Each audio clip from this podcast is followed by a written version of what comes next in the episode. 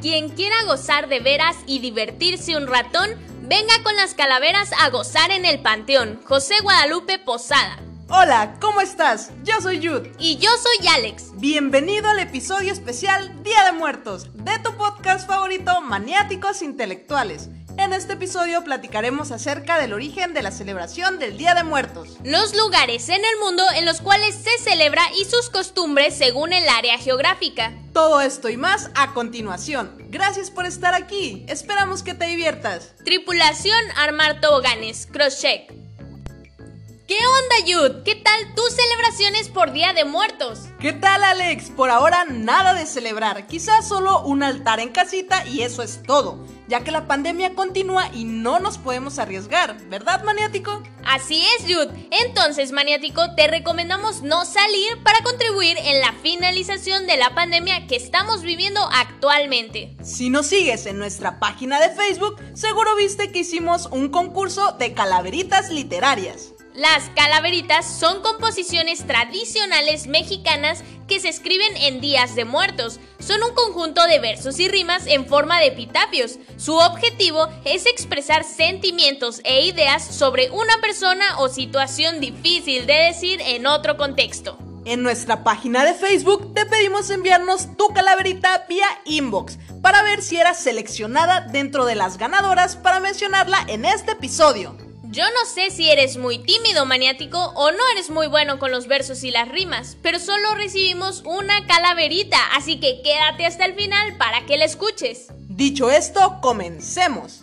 El Día de Muertos es una celebración mexicana que se lleva a cabo los días primero y segundo de noviembre. Este día es celebrado principalmente en México maniático. Sin embargo, también se celebra en Bolivia, Ecuador, Guatemala, en una parte de América Central y del Sur.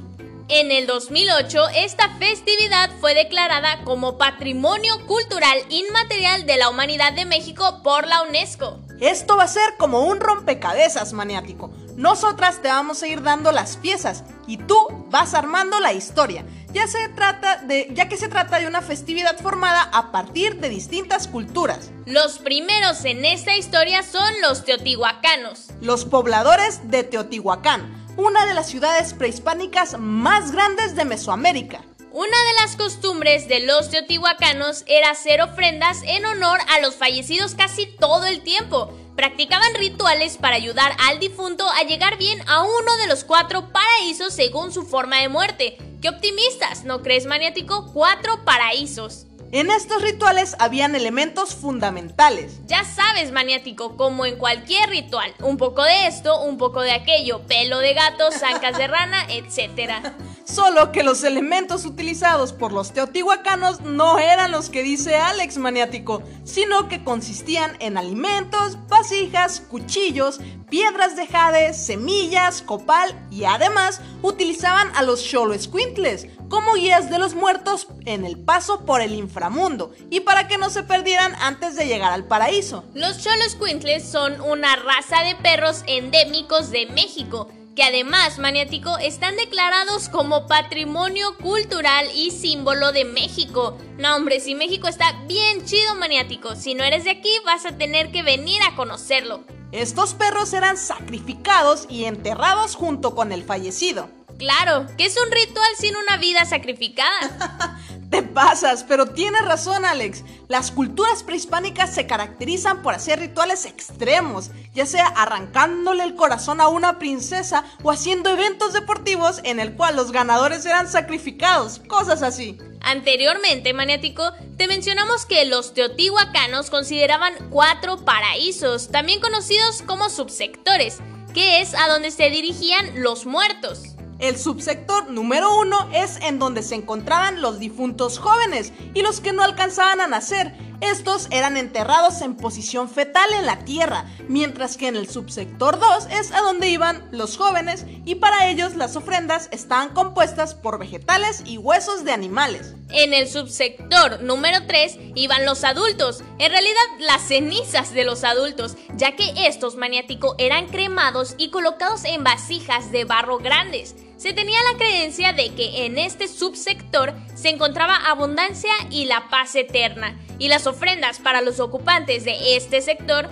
eran la caña de azúcar y comidas típicas. El último subsector, número 4, es a donde iban los adultos mayores o ancianos, que cremados en hogueras de madera, y se creía que reencarnaban en animales. Eso es todo de los teotihuacanos, maniático. Digamos que es el marco del rompecabezas. Así que ahora continuemos con los mexicas o aztecas, el pueblo mesoamericano que fundó México Tenochtitlan. Los aztecas para los aztecas la muerte no tenía las connotaciones morales religiosas. Las connotaciones morales religiosas en las cuales si actúas bien te vas al cielo y si actúas mal te vas al infierno. Exacto, maniático. Para ellos el tipo de muerte era lo que determinaba el rumbo destinado al alma del muerto. Los aztecas creían que la vida ultraterrena del difunto podía tener cuatro destinos. Igual que los teotihuacanos. ¿Cómo les gusta el 4? Se parecen a mí. Un momento, eso no sonó bien. el primer destino era el Tlalocán o paraíso de Tlaloc, dios de la lluvia. A este sitio se dirigían aquellos que morían en circunstancias relacionadas con el agua. Por ejemplo, quienes morían ahogados o por un rayo. ¿Un rayo? Sí, cuando llueve caen rayos. Ah, ok, así sí. También los muertos por hidropesia, hidropesía, gota, sarna o los niños que eran sacrificados al dios. Si quieren saber qué son estas enfermedades, vayan a nuestra página de Facebook. El Tlalocan era el lugar de reposo y abundancia. El segundo destino es el Omeyocan, el paraíso del sol, precedido por... Dilo, Huitzilopochtli, nombre que Alex no sabe pronunciar. Dios de la tierra, el lugar a donde llegaban los muertos en combate, los cautivos que sacrificaban o las mujeres que morían en el parto como todas unas guerreras. Continuando con el Omeyocan maniático, que era un lugar de gozo permanente en el que se festejaba al sol y se le acompañaba con música, cantos y bailes. Los muertos que iban al Omeyocan regresaban al mundo después de cuatro años, convertidos en aves hermosas con plumas de multicolores. El tercer destino maniático es el Mictlán, lugar destinado a quienes fallecían de causas naturales. Este lugar era habitado por Mictlantecutli y Mictecacihuatl, señor y señora de la muerte, un sitio muy oscuro y sin ventanas del que ya no era posible salir.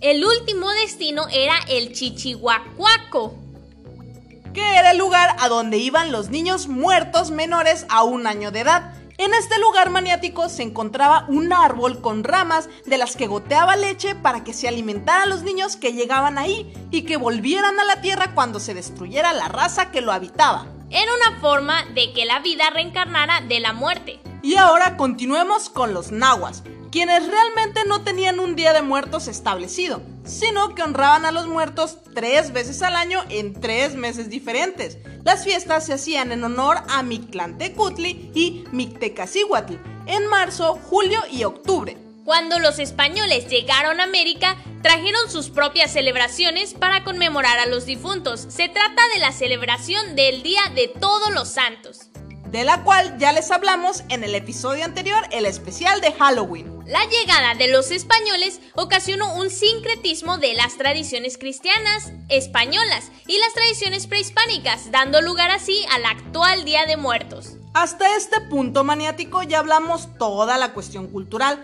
ahora pasemos con los elementos del Día de Muertos.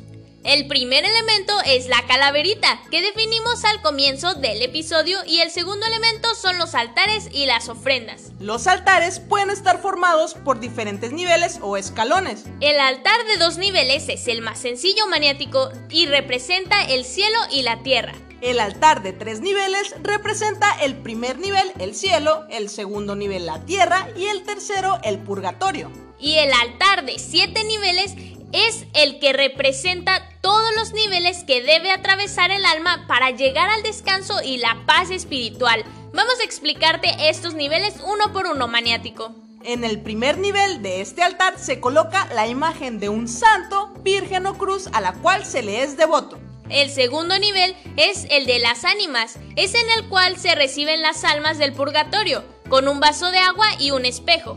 Verás, maniático, El espejo sirve para que el ánima se vea y no se le olvide que está muerta. Y el agua es para que sacie su sed.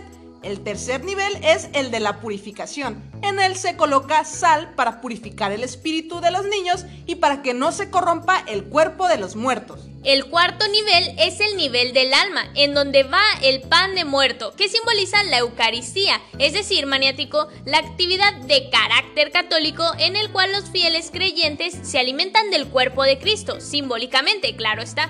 El quinto nivel es el de la comida, que es en donde se coloca comida, bebida y fruta favorita del difunto. El sexto nivel es el del retrato, en donde se coloca una fotografía de la persona a quien se le dedica la ofrenda. Y para finalizar tenemos el séptimo nivel, en donde va una cruz formada con semillas, frutas o cal que sirve para que el difunto expíe sus culpas. Estos fueron los elementos del Día de Muertos maniático, pero además hay elementos de la ofrenda que son indispensables, son los siguientes. El agua, que representa la fuente de la vida para que las ánimas calmen su sed. Además simboliza la pureza del alma. Las velas o veladoras, cuya llama es la luz, la fe y la esperanza que guía a los difuntos para que puedan regresar a sus antiguos hogares e ilumina el regreso a su morada el copal e incienso, que es una fragancia para limpiar el lugar de los malos espíritus con el fin que el alma pueda entrar a su casa sin ningún peligro.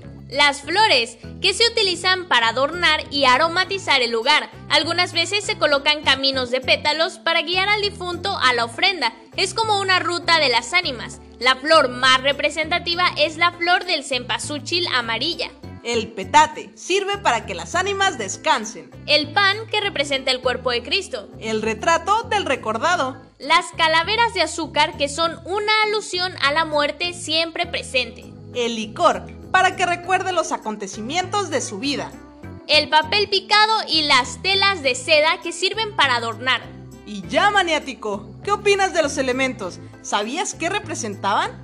Mira, Yud, ahorita precisamente queda ad hoc la situación de la pandemia con el hecho de que uno de los elementos que influyó en la evolución de las costumbres actuales de Día de Muertos fueron las epidemias. Así es, Alex, ya que estas condujeron a la creación de cementerios fuera de la ciudad y el gobierno de México en 1861 comenzó a hacerse cargo de los entierros y ocho años después se consolidó la costumbre de adornar las tumbas con flores, velas y visitas el día primero y segundo de noviembre, estas fechas debido al sincretismo del que hablamos previamente. El 7 de noviembre de 2003 maniático, la UNESCO distinguió la festividad del Día de Muertos como obra maestra del patrimonio oral e intangible de la humanidad ya que es una de las representaciones más relevantes del patrimonio vivo de México y del mundo. Y bueno, como bien lo hemos mencionado, esta festividad no solo se celebra en México, en Bolivia se celebra el Día de Muertos el primero de noviembre.